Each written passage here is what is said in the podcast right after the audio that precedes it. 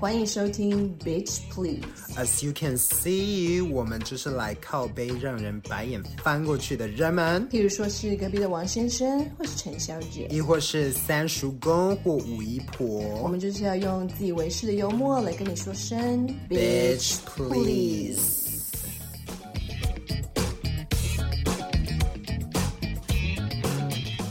欢迎回到 Bitch Please，我是 Ariel，我是 Rosemary。本集节目首先开始，我们先恭喜 Johnny Depp 先生获得胜诉，来拍手，呜，超开心！最近的演艺圈真的是，我们不想要聊这个话题都不行哎。我们今天想来跟他聊聊危险情人，国内外都发生了跟到就是小杂包。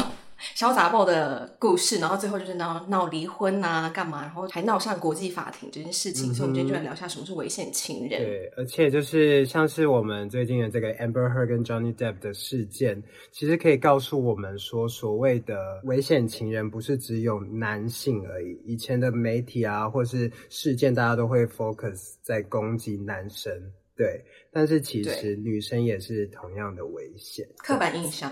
而且我觉得女生疯起来，有时候甚至是会比男人更可怕。真的耶，超疯超疯，像是国外就有 Amber Heard 嘛，国内就有那蕾蕾啊。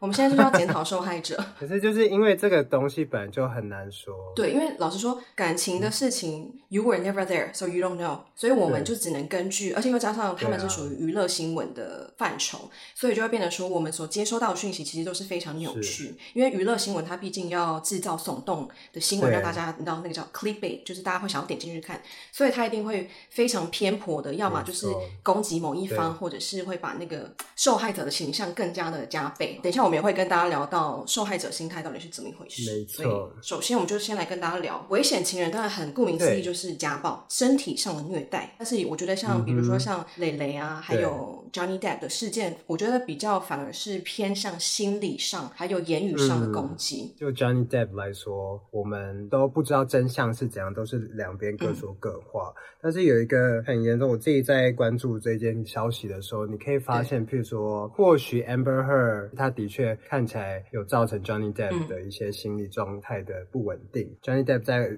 法庭上的时候都会呈现很紧张啊，等等等等的状态。我觉得这就是一个大家比较以前比较不会去诉说的精神上的伤害。我真的是 Amber 跟红红，我真的不晓得哪一个比较疯哎、欸。我觉得他们两个都是潇洒哦。怎么说？你知道 Amber Heard 他的他在那个出庭作证的时候，他不是就播放很多影片跟录音嘛？然后有其中一段录音，就是他就一直在呛 Johnny Depp 说：“I was not punching you, I was hitting you。”但是请问一下，punch 跟 hit 的差别到底在哪里？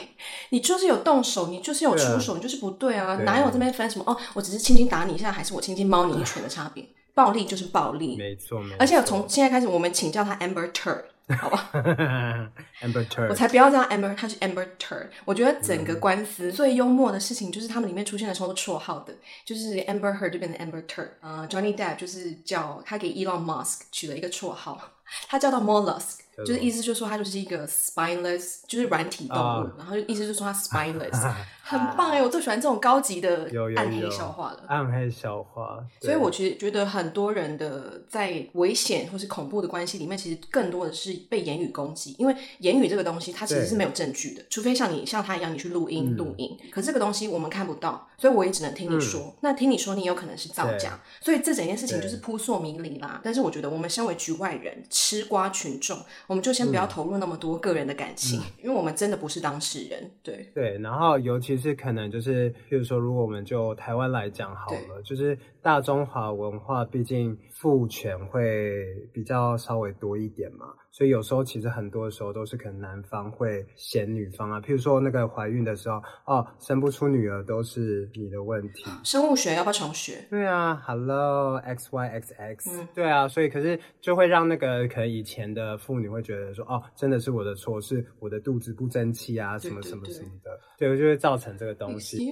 然后最近也有一个大家有拿出来讲的一种情感操控的方式，它叫煤气灯效应，嗯嗯、也就是 gaslight。OK，yeah，right，那.简单来讲就是刚才的那个情况，就是呃，其实这件事可能没有发生，可是另外一方会去一直指责对方，或者是用一些柔性的方式让对方相信说，哎、嗯，好像真的是我的错，对对对，哎，我为什么会这样？为什么会这样子？对，因为他的，我想想很快的讲一下起源，它就是一个以前的电影叫做《Gaslight》同名电影，然后里面的情节就是男主要跟他的老婆结婚，可是他一直都会把煤气灯关掉，然后。他的老婆都会问说要不要赶快去修，嗯、可是男主角就会说、嗯、没有啊，这个灯都是好好的、啊。嗯、然后他去开的时候真的是好好的，可是他每天这样下去之后，他真的觉得，哎、到底我对这个世界感知怎么扭曲了等等的，嗯、最后就是有好像是不好的结局，所以就开始大家是把这个变成一个心理学的那种呃 manipulative 的一个行为的说法，嗯、对。对，嗯、就是简单来说，他会先不管你呃事情的正确与否，他会来扭曲你对世界的感知，比如说造成你觉得是你自己的错，错他们没有问题，都是我的错，都是我的错，然后最后就会变成一个加强你的那个受害者的角色。对，对，对，对，对，怎么说呢？因为现在大家都会觉得有有 social media，大家都可以各自发言，所以我觉得现在很多时候反而是你发言了以后，就会有很多人来评论你的感情也好，或是人际关系也好，所以我觉得会让很多人变得他不敢讲。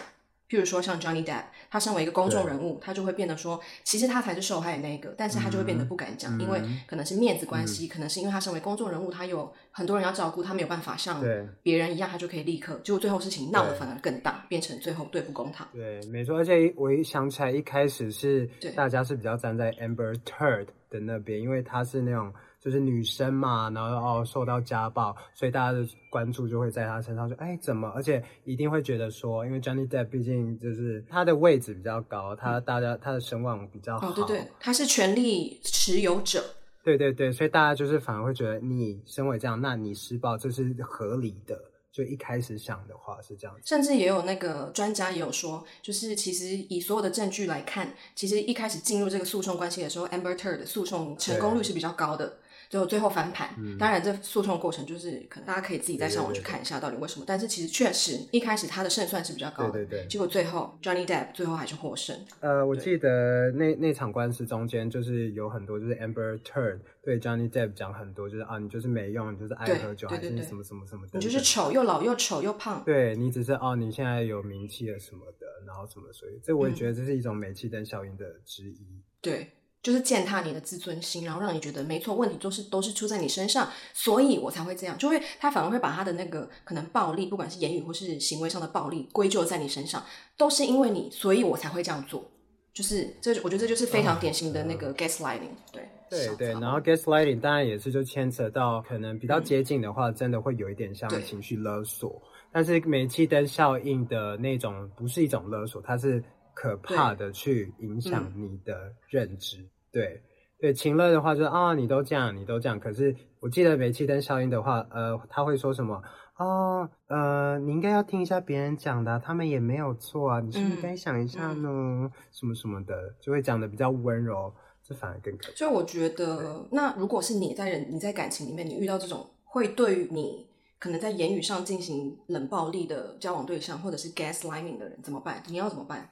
嗯，我觉得这时候的话，就是你要去学习说，不能直接第一步就把它吸收，嗯、然后再来，我觉得更好的方式就是，如果你有很信任的好友甚至家人的话，多跟他们聊天。嗯聊天不是说呃一定要寻求答案啊，或是什么，但是就是借由这种一直不断的分享，嗯、你会去反刍对方说的话，嗯，到底是不是真的，嗯、然后别人也会给他们一些些见解，这样子，嗯、这样子会比较容易，就是你想到最后，你就会觉得，嗯，其实我知道你是在做什么事情，嗯，我觉得是一种方式了。对，那如果是你呢？当然，我觉得很多人他可能会被情绪勒索。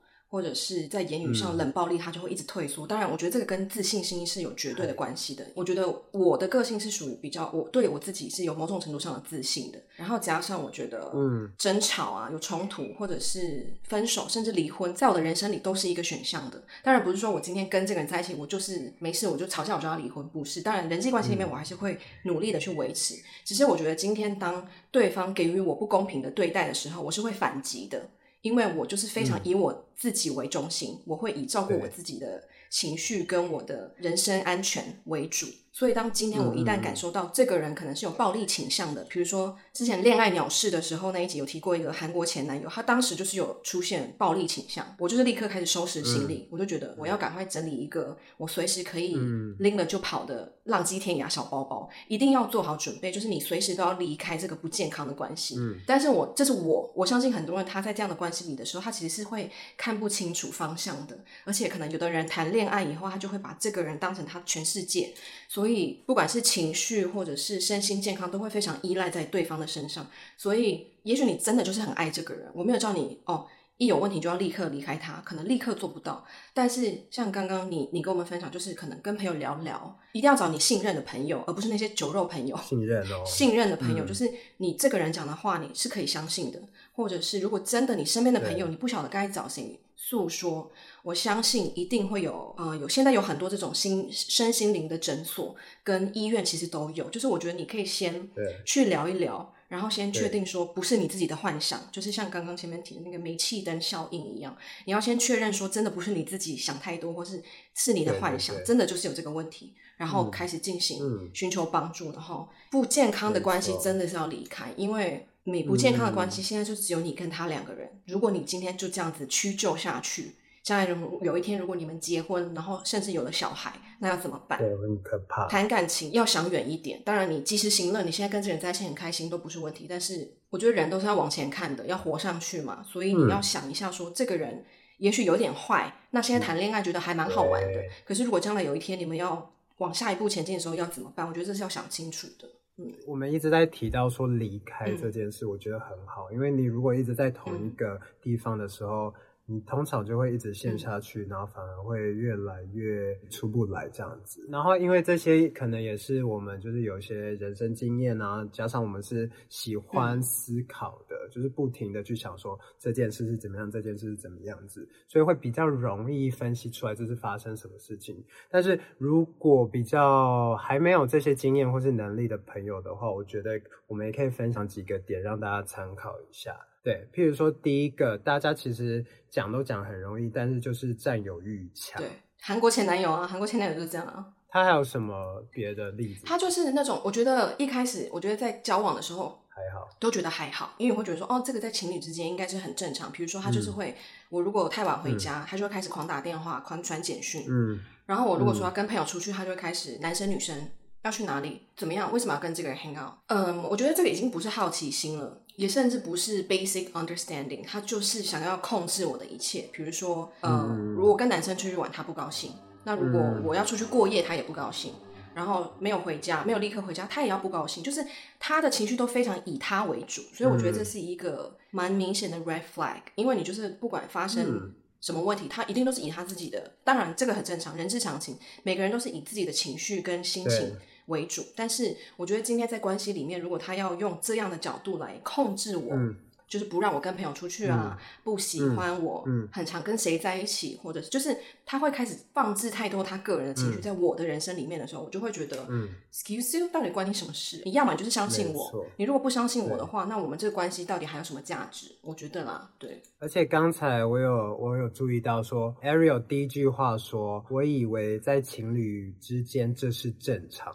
没错，因为我就毕竟还是双鱼座啊。对，你的下意识还是那样子，所以我相信普罗大众其实一开始想也会说，哦，嗯、他可能只是关心我，哦，他只是想要确定我在哪里，然后可能哦晚一点回家，他来接我啊，啊，叭叭叭叭叭。哦，有一种，我突然想到一个，请说。你你跟嗯、呃、交往的对象会有互相对，你会互开手机吗？或是你有对方的手机密码吗？呃，有，但是我们都不会看，因为像是我们刚才讲了很多很多很多，以前到现在就是信任感这件事情，就是我觉得信你的信任感就是你愿意给他密码，嗯、但是他不会做探你隐私的事情。对对，我觉得这是互相信任。对对啊，所以不需要做这件事情，我觉得这样才是最健康的那个一段关系。嗯、但是他如果就算不知道，他也猜得出来，还是一直偷看、一直瞄你的，嗯，你就小心一点了，可怕。我们今天在讲的恐怖的对象呢，比如说 Amber Turd 还有王力宏都是土象星座的啊。对，而且他们不是只是土象星座，他们是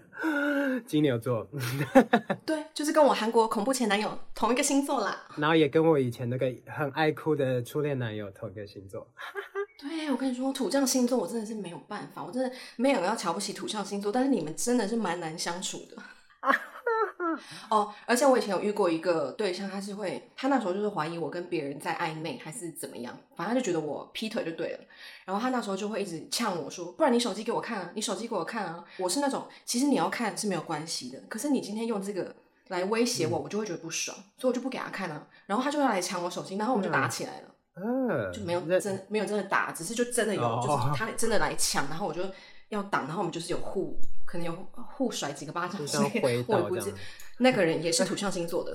哦天哪，天哪！对了，就是一个提醒啦，就是土象星座可以小心一下。土象星座的人，你们给我冷静一点。对啊，而且刚才讲到说，不准自己的另一半去跟自己的朋友吃饭，或是出去玩也不行，这是有什么问题吗？而且这到底有多自卑啊？或者是你到底为什么对自己没有自信到觉得哦，我只要看一眼别的男生女生啊，你就会输了吗？我就跟别人走。呃，我觉得很多在感情里面会成为恐怖情人的那一个，嗨，有时候我们都会觉得说，哦，控制欲很强，可能就是非常有自信的那种。其实我觉得没有，uh 我觉得很多真的都是 no. 对，真的很多都是其实是比较没有自信的那一方，因为他就会觉得我就是很怕失去你，所以我要控制你，你才会你知道，我要紧紧的把你抓牢，你才不会乱跑。是源自于他没有自信，因为他觉得他只要一有风吹草动，他就会你知道花容失色。对，一直用成语。我今天成语好好啊。啊，好棒，好棒！你最近有看书是不是？有，我最 近有在读书。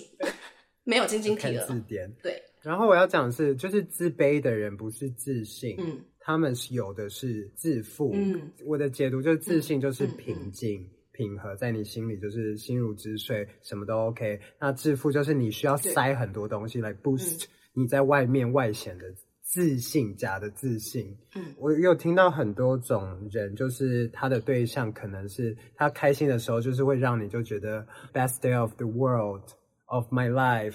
然后，可是他情绪不稳定的时候，就是数落的把你，就是数落的跟什么一样，跟大便一样。我觉得这种情绪起伏很大的，也是一个 red flag。因为像比如说，好，刚刚跟讲自信自负一样，刚刚你讲的自信是一个心如止水，我觉得就是一个不卑不亢的态度。嗯哦，又是一个成语，很棒。又是一个，我真的是给自己拍手。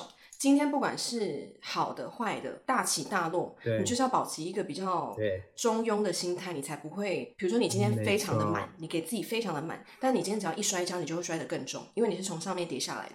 但是如果你今天是把自己稳稳的 keep yourself grounded，你今天不管是好的不好的，你都可以用很平静的心情来处理。而不是动不动就要发脾气、有情绪。对，因为像呃自卑跟像我们刚刚一直提到的说受害者心态，就是我觉得就是一直是受害者心态，就是把自己放得比较低了，跟自卑一样，所以你嗯很容易情绪起伏，真的是 everybody 真的是冷静一点。我大家有听得懂我在讲冷静到底是什么意思吗？我不是要你没血没泪，而是今天事情来的时候，不要一下子反应就是情绪要上来，不要动不动就要生气。对，你先思考一下事情的脉络到底是怎么样，再去生气都还来得及，我觉得啦。没有错。没错，我觉得就是多少还是要学一下情绪控管吧。嗯、就有情绪是正常，但是我们先缓一下，退一步思考，冷静一下，再回来好好讲事情，比较好讲。对，像像你刚刚说，心情好的时候就哦把你甜言蜜语把你捧上天，然后心情不好就践踏你，这种情绪很起伏的。我觉得我有一个危险的地方是，因为人都会受影响的。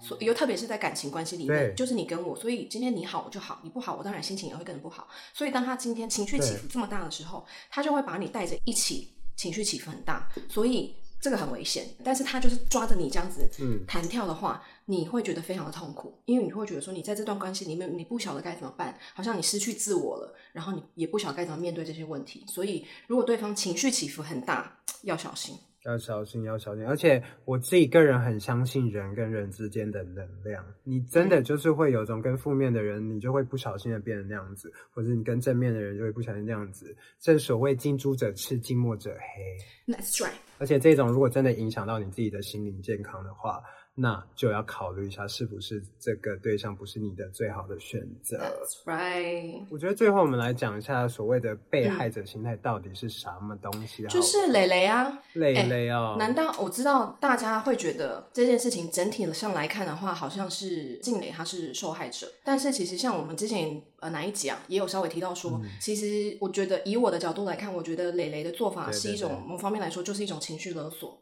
因为这几件事情，王力宏爱玩，但是其实他在他的发言里面，其实也有暗示说，他其实是睁一只眼闭一只眼的。他会觉得说，好，你要玩就出去玩，我也让你玩，只要你对家庭还有负起责任，我就没关系。可是到最后，他不，他不爽了，又要把这件事情拿出来讲，嗯、那我就会觉得，当初是你 OK 的，可是为什么现在不符合你的条件，不合你意，这件事情就是一个威胁。可是你当初是同意这件事情的耶，嗯，你还是有，不管你是为了什么原因啦，为了维持家庭和谐，嗯、为了小孩，你选择留在这段关系里面，然后让他继续为心所欲的那么多年，啊、可是最后却又拿这件事情出来讲，我觉得这就是很标准的受害者心态，就是好像你都没有错，嗯、因为他是劈腿，他是渣男，他是公众人物，所以我就是那个权力的弱势方，我就觉得，嗯，好像我不觉得你 you can play that card。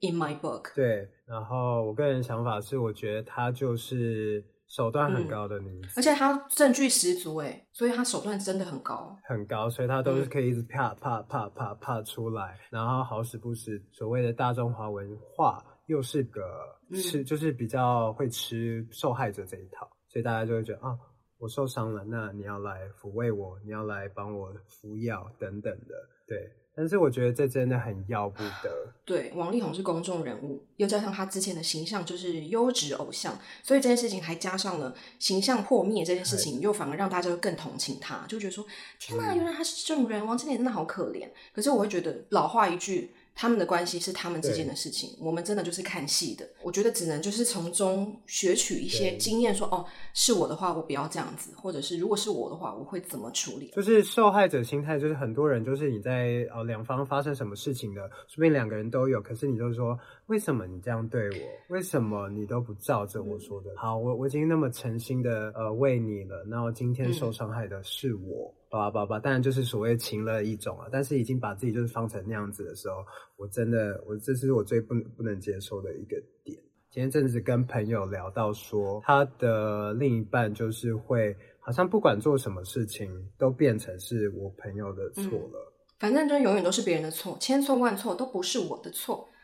自恋对，可是他们会用这种自己自己是自恋的人格，嗯、然后把自己塑造成被害者的形象。大家真的要小心，眼睛放亮一点，心放宽一点。因为在感情里，你的情绪会很容易受到牵动，所以我知道你要认清说什么对你是好的，什么对你是不好的，到底这个人值不值得？这件事情真的非常难，但是。我们想要强调的是，嗯、如果你有觉得你在这段关系里面的状态已经不是很舒服了，嗯、像我们一直都会讲说，要用你最舒服、最自在的状态去面对跟处理任何的人际关系，特别是爱情。就是当你今天有开始觉得说，哦，你开始怀疑你自己，或是会怀疑说，这个人真的是一个对的人吗.或者说，这个感情真的还有继续下去的价值吗？我觉得这个就是一个 signal，一个警讯，也就是他开始去思考说。呃，就是先把那个感情先跟理智要稍微分开一点，然后用那个比较理性的角度去思考，说真的是 OK 的吗？对这个人是 OK 的吗？我是 OK 的吗？嗯、我觉得很重要啦。嗯、对，共勉之，大家加油，把理性的自己拿出来，对，一点点。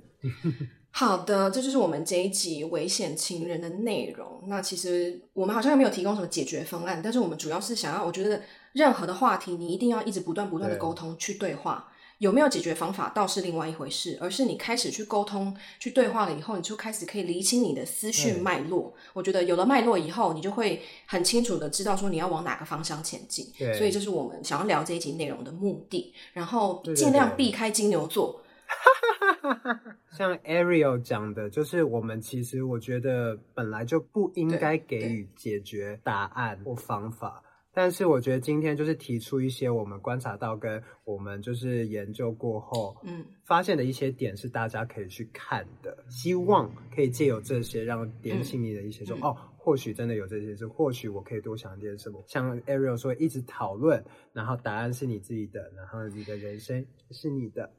好的，那我们这一集就聊到这边喽。Bitch please, bitch please, bitch please. See you next time. Bye. Bye. 你为什么要讲三次？